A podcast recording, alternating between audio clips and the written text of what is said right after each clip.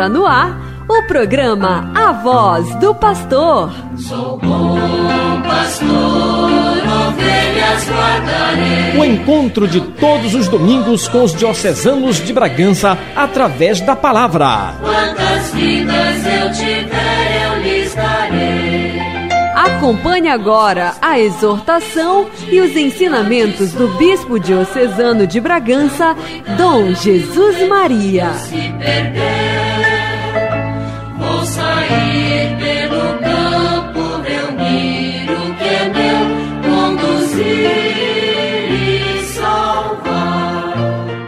Amigos todos, caros irmãos e irmãs, mais uma vez aqui estamos reunidos para transmitir um pouco do conteúdo das leituras do Evangelho, também das primeiras leituras, como costumamos fazer sempre na voz do pastor.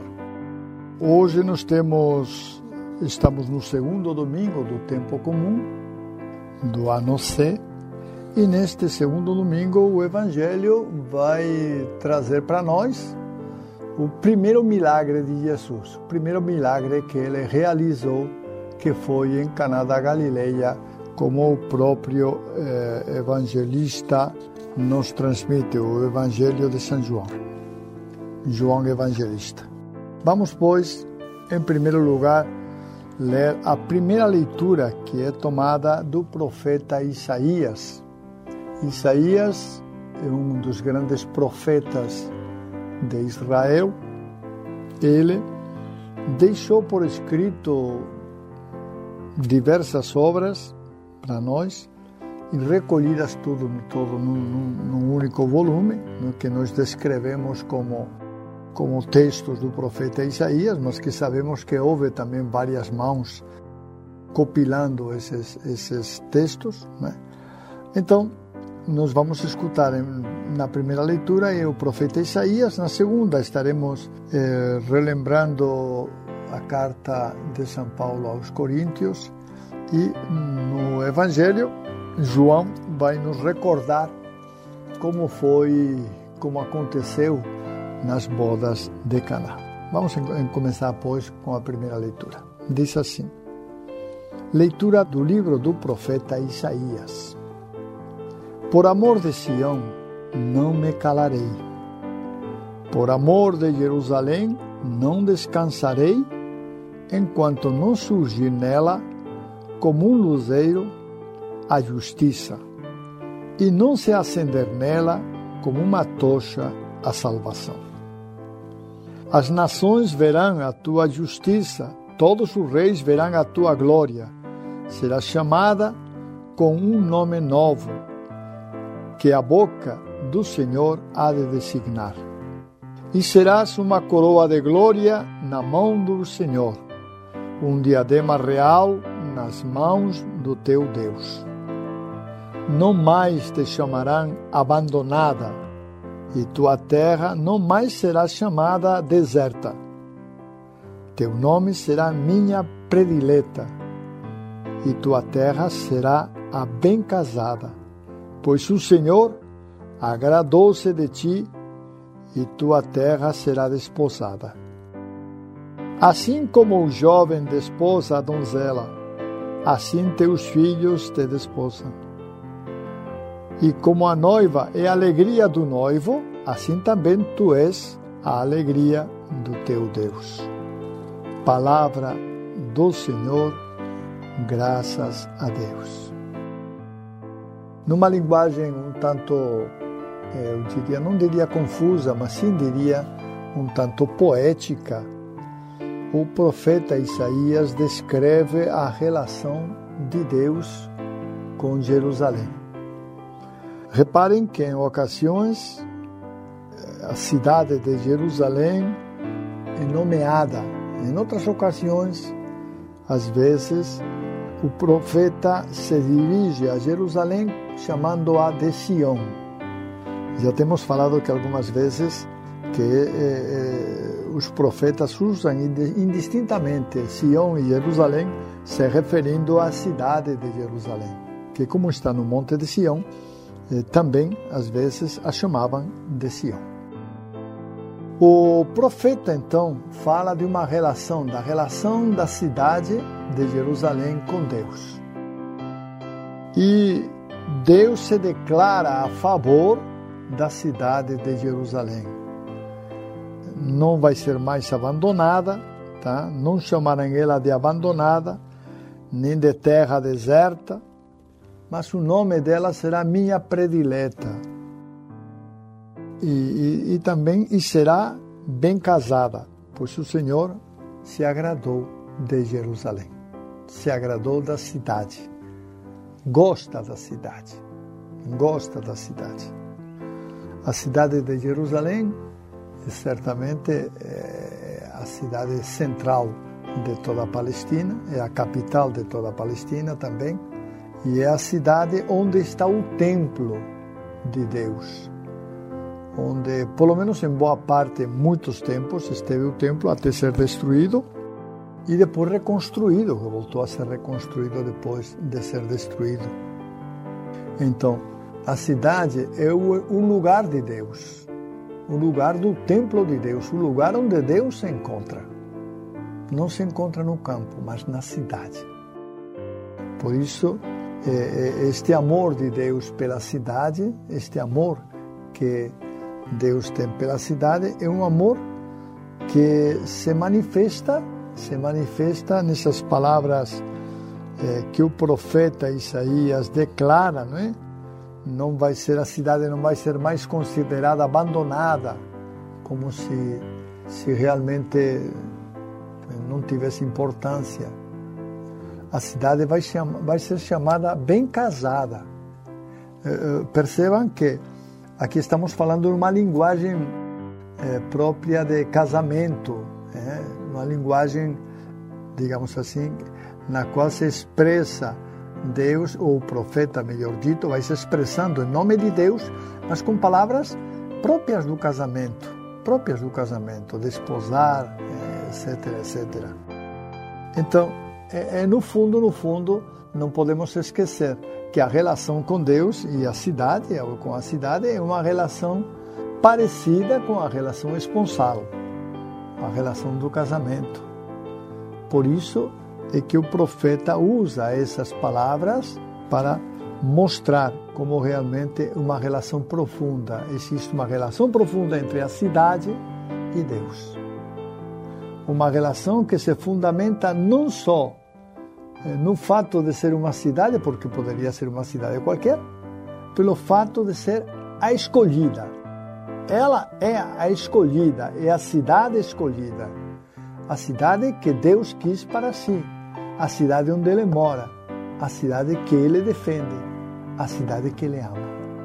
Essa é Jerusalém, segundo o profeta Isaías.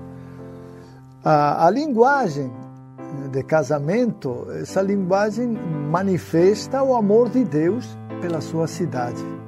Manifesta que Deus ama a sua cidade, que Deus realmente está disposto a não abandonar a sua cidade, mas a assisti-la, a acompanhá-la, a ser presente naquela cidade. E de fato, Deus sempre teve um carinho especial por aquela cidade de Jerusalém, eh, embora algumas vezes tenha sido destruída, atacada.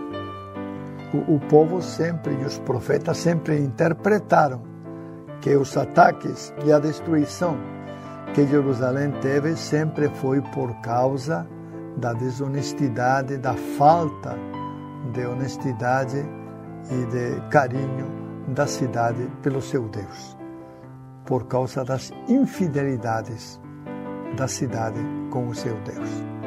E por isso é que a cidade, em ocasiões, ela foi atacada, conquistada, cativada, é, levada como, como escrava para outros lugares, a outros países, porque desobedeceu os mandatos de Deus, não foi fiel aos mandamentos que Deus lhe impôs.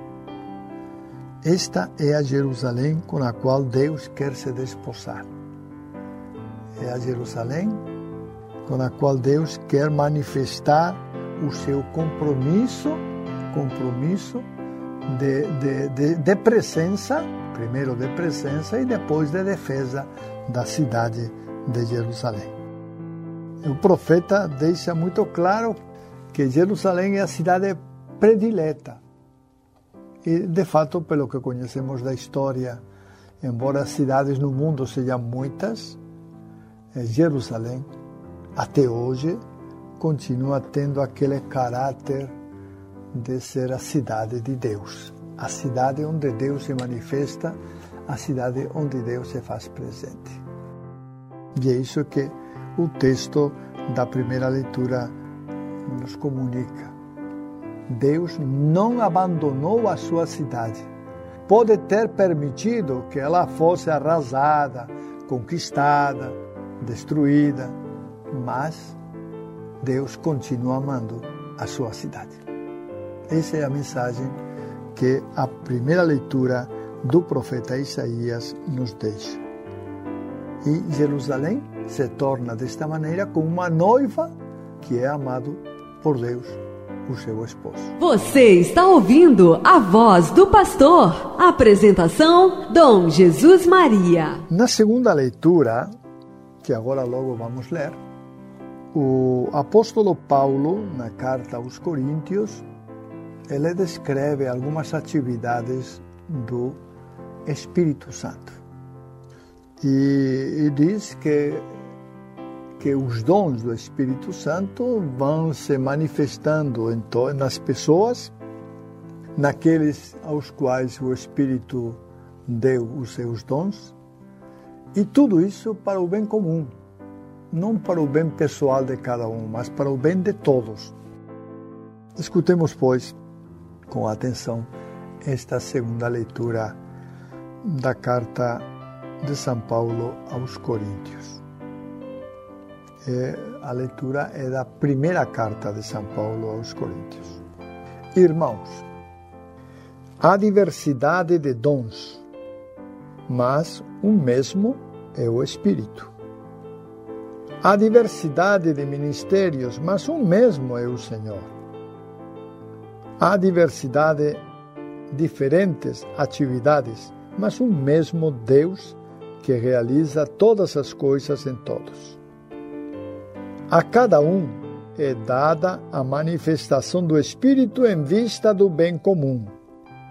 A um é dada pela, pelo Espírito a palavra da sabedoria. A outro, a palavra da ciência, segundo o mesmo Espírito. A outro, a fé no mesmo Espírito. A outro, o dom de curas no mesmo Espírito. A outro, o poder de fazer milagres. A outro, profecia. A outro, discernimento de espíritos. A outro, falar línguas estranhas. A outro, interpretação de línguas.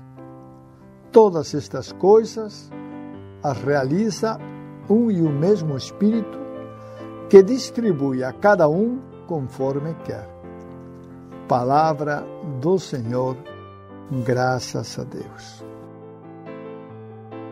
Nós sabemos que, embora hoje, em nosso tempo, as manifestações do Espírito não sejam tão frequentes como eram no passado, sabemos muito bem que no início da Igreja, o Espírito Santo se manifestou de muitos modos e maneiras, tal como Paulo nos descreve aqui nesta carta aos Coríntios. O Espírito Santo foi se manifestando em sabedoria, em inteligência, em palavra de ciência, enfim, e em outras muitas maneiras, discernimento e outras muitas formas pelos quais o Espírito não só se manifestava, mas agia no meio dos cristãos. Ele dava até o poder de fazer milagres, o poder da profecia, o discernimento de espíritos e outros muitos poderes. É o Espírito Santo. O mesmo Espírito Santo que no passado agia desta maneira, também hoje também hoje atua.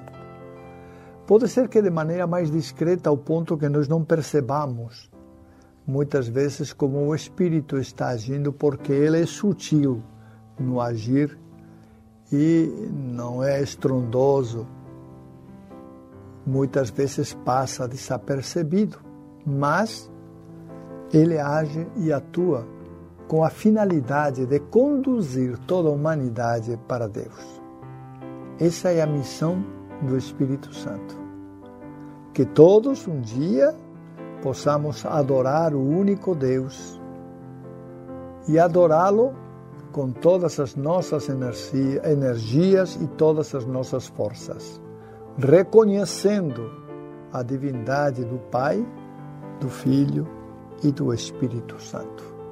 Este é o Espírito Santo que move os corações de forma sutil para que todos os homens e mulheres se amem de verdade, se respeitem e tentem viver a paz. Infelizmente, no mundo em que vivemos, parece que o espírito não tem muito espaço. Parece que as guerras, as violências eh, são muito mais, mais fortes que a ação do espírito. Mas não nos enganemos. No final da história, não serão as guerras, as violências, os assassinatos e outras coisas que vão reinar. Quem irá reinar será Deus, que irá impor a sua lei sobre o mundo, sobre toda a humanidade.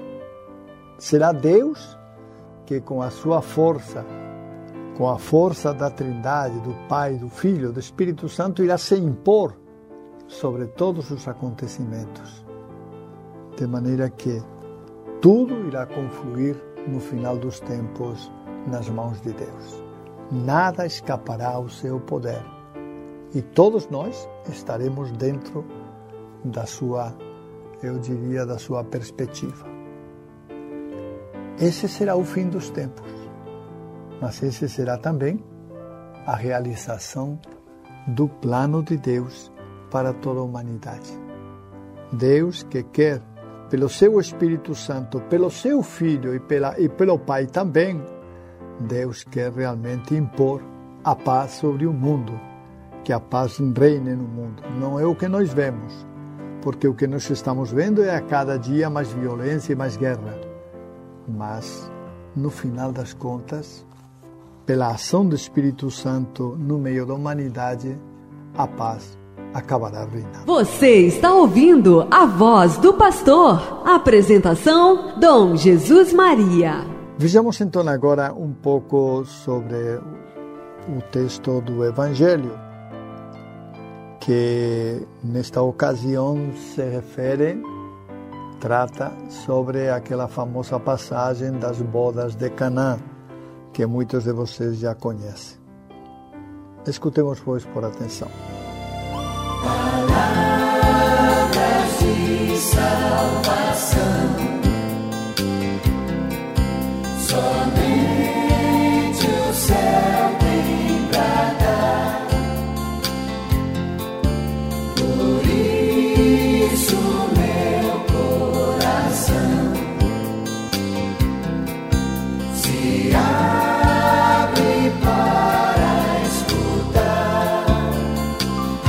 Proclamação do Evangelho de Jesus Cristo segundo João.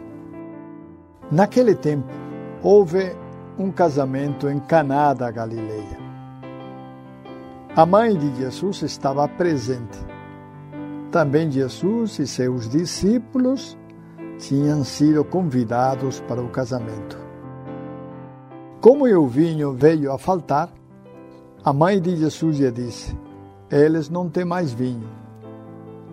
Jesus respondeu-lhe: Mulher, por que dizes isto a mim? Minha hora ainda não chegou. Sua mãe disse aos que estavam servindo: Fazei o que ele vos disser. Estavam seis talhas de pedra colocadas aí para a purificação que os judeus costumam fazer. Em cada uma delas cabiam mais ou menos 100 litros. Jesus disse aos que estavam servindo: Enchei as talhas de água. Encheram-nas até a boca, e Jesus disse: Agora tirai e levai ao mestre-sala. E eles levaram. O mestre-sala experimentou a água que se tinha transformado em vinho ele não sabia de onde vinha, mas os que estavam servindo sabiam, pois eram eles que tinham tirado a água. O mestre Sala chamou então o noivo e lhe disse: Todo mundo serve primeiro o vinho melhor, e quando os convidados já estão embriagados, serve o vinho menos bom. Mas tu guardaste o vinho melhor até agora. Este foi o início dos sinais de Jesus.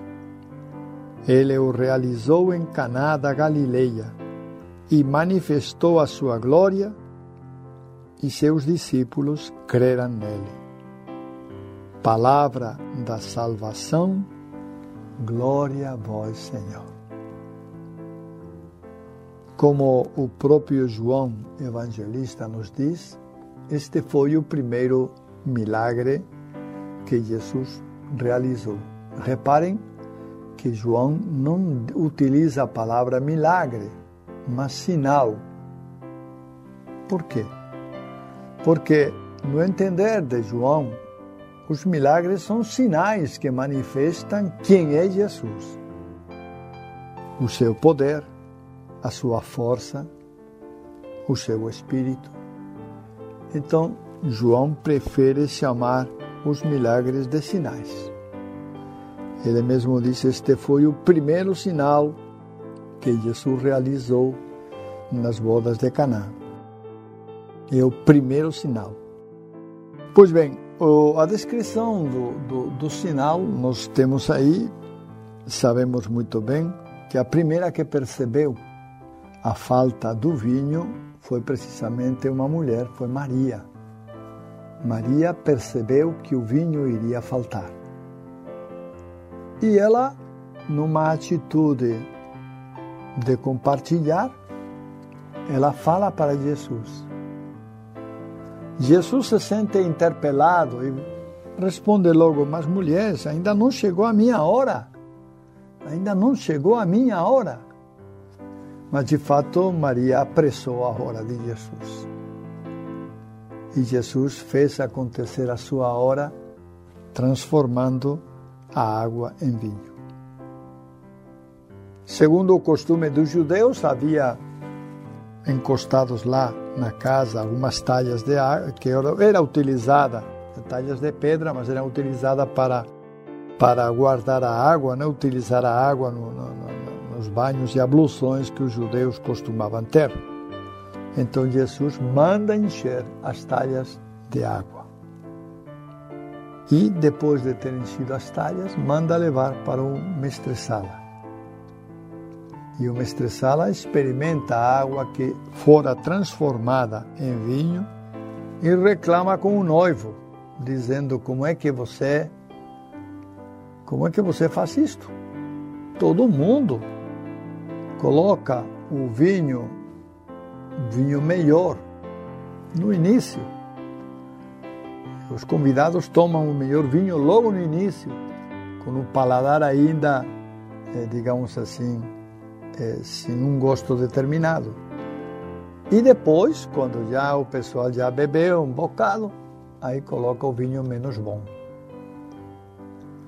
Com isto, Jesus não só não só fez um milagre de transformar a água em vinho, mas transformou um vinho de qualidade. Um vinho de qualidade.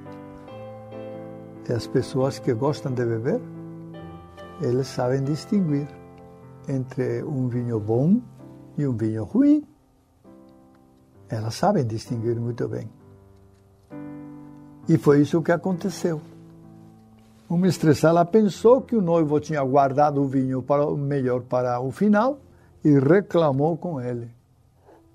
De fato, aquele vinho era produto da transformação da água em vinho realizada por Jesus. É Jesus que fez essa transformação, que realizou essa transformação da água em vinho. Estamos apresentando a voz do pastor. Vamos então agora com as notícias, algumas notícias de, desta semana.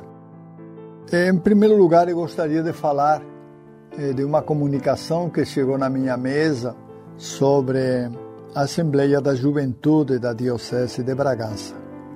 A juventude está se organizando para realizar a Assembleia nos dias 11 a 13 de fevereiro do ano 2022. A Assembleia vai ser realizada no Centro de Formação EFAC. Lá acontecerá. E eu queria já avisar que é necessário preencher a ficha de inscrição e colaborar com 50 reais para os gastos de, da, da Assembleia. O tema da Assembleia é Pastoral da Juventude, Desafios e Perspectivas. E termina essa, essa frase com, com o seguinte: Não temas arriscar-te. Pastoral da Juventude, Desafios e Perspectivas. Dois pontos: Não temas arriscar-te. E, certamente, eh, depois de ter passado por toda a pandemia, eh, realizar agora a Assembleia ainda não, não passou a, pandemia, ainda está presente, inclusive com novas formas, eh, novas formas de vírus, de forma que ainda é um pouco arriscado, arriscado. E eu recomendaria que nessa assembleia todo mundo procura se levar máscaras, enfim, e se proteger, porque embora pareça ser uma coisa simples, na verdade não terminou a pandemia e as coisas eh, realmente continuam. Como vocês já sabem, passamos praticamente dois anos sem realizar quase atividades pastorais. Tivemos que suspender a maior parte das atividades pastorais, inclusive todo tipo de assembleia que, eh, em teoria, congrega muita gente e, e, isso provoca que o vírus se espalhe ainda mais. Mas eh, já está chegando o momento de poder, de poder realmente ir abrindo os espaços e poder se manifestar e poder levar a palavra de Deus também e poder nos reunir e programar juntos. Eu confesso para vocês que nestes dois anos que, que levamos de pandemia, praticamente, eh, nossas atividades, a, a, grande, a maior parte das nossas atividades pastorais, elas ficaram estagnadas, pararam. Tivemos que parar porque porque a pandemia estava muito forte. E agora queremos ir recomeçando aos poucos, reiniciando aos poucos, aos poucos, sem muita aglomeração, com todas as, as prevenções possíveis para que realmente não tenhamos que passar por outra pandemia ou coisa parecida. Né? A iluminação da Assembleia, o texto da iluminação é o seguinte: será como a árvore plantada junto ao riacho e que dará fruto no tempo devido. É um texto, acho que são dos Salmos, se não estou mal lembrado, que expressa como a árvore perto da água sempre vai ter vida, sempre vai vai poder crescer e dar frutos porque tem tem a água bem próxima de si.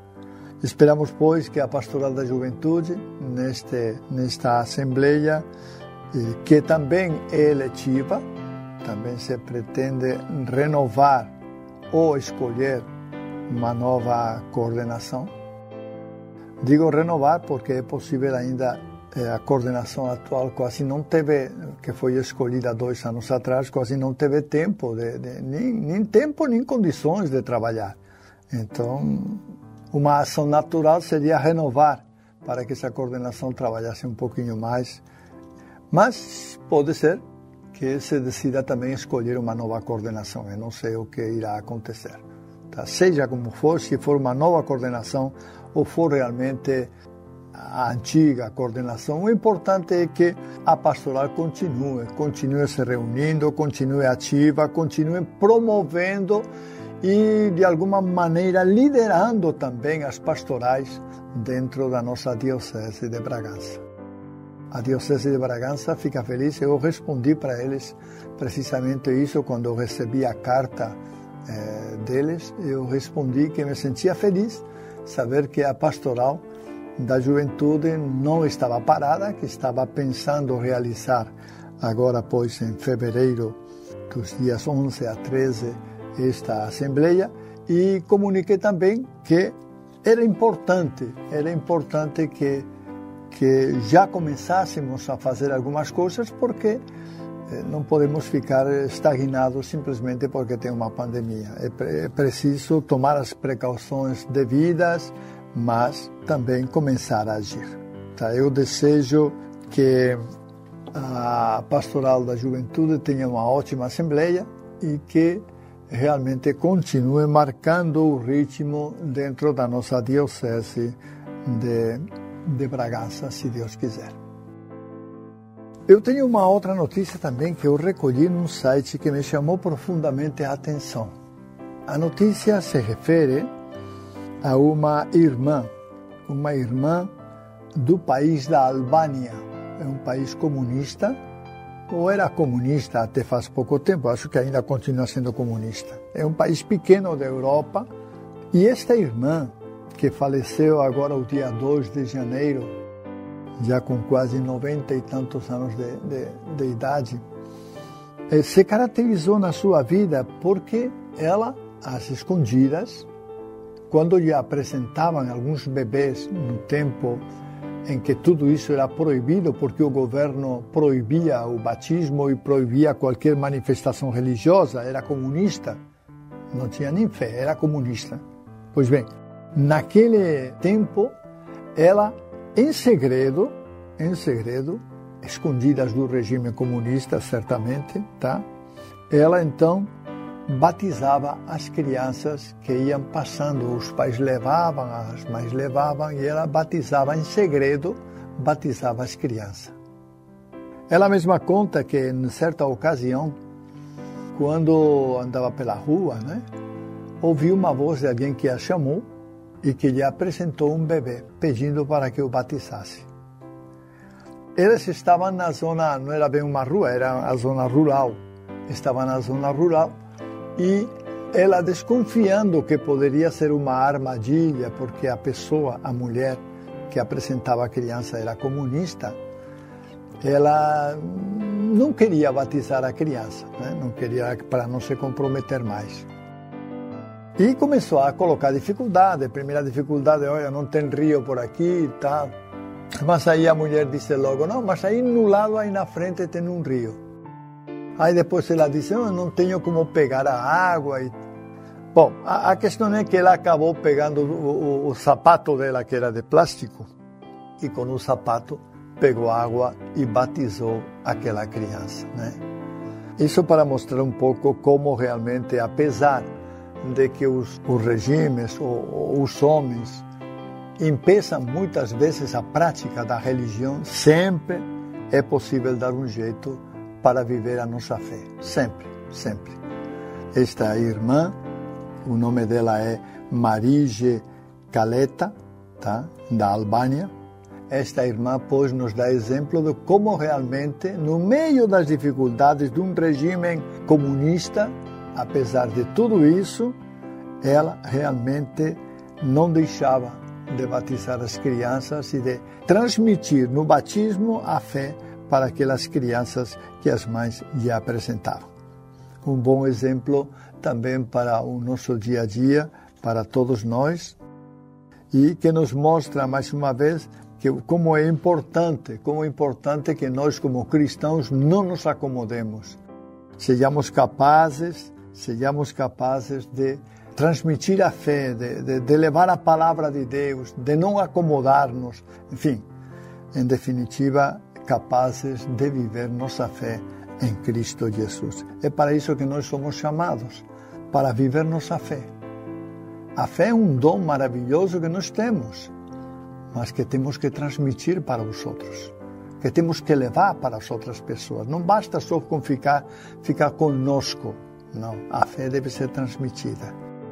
Isso acontece, por exemplo, de muitas maneiras, numa procissão, numa manifestação religiosa ou em qualquer outra outro evento religioso. E por isso que os eventos religiosos são importantes, porque renovam em nós o espírito de fé em Cristo Jesus e nos fazem reconhecer que Cristo Jesus é nosso Senhor, aquele a quem nós devemos adorar. Ele é nosso Senhor e nosso Deus. O exemplo, pois, da irmã Marige Caleta realmente é um exemplo bonito de como, em tempos de adversidade, ela encontrava jeito de batizar as crianças e de transmitir a fé para aquelas criancinhas pequenas. Que Deus lhe conceda, agora que já faleceu, que Deus lhe conceda a paz definitiva e eterna. Amém. Chegamos ao final do programa A Voz do Pastor. Nos encontraremos no próximo domingo. O pastor, ovelhas guardarei, não tenho outro ofício nem terei. Quantas vidas eu tiver, eu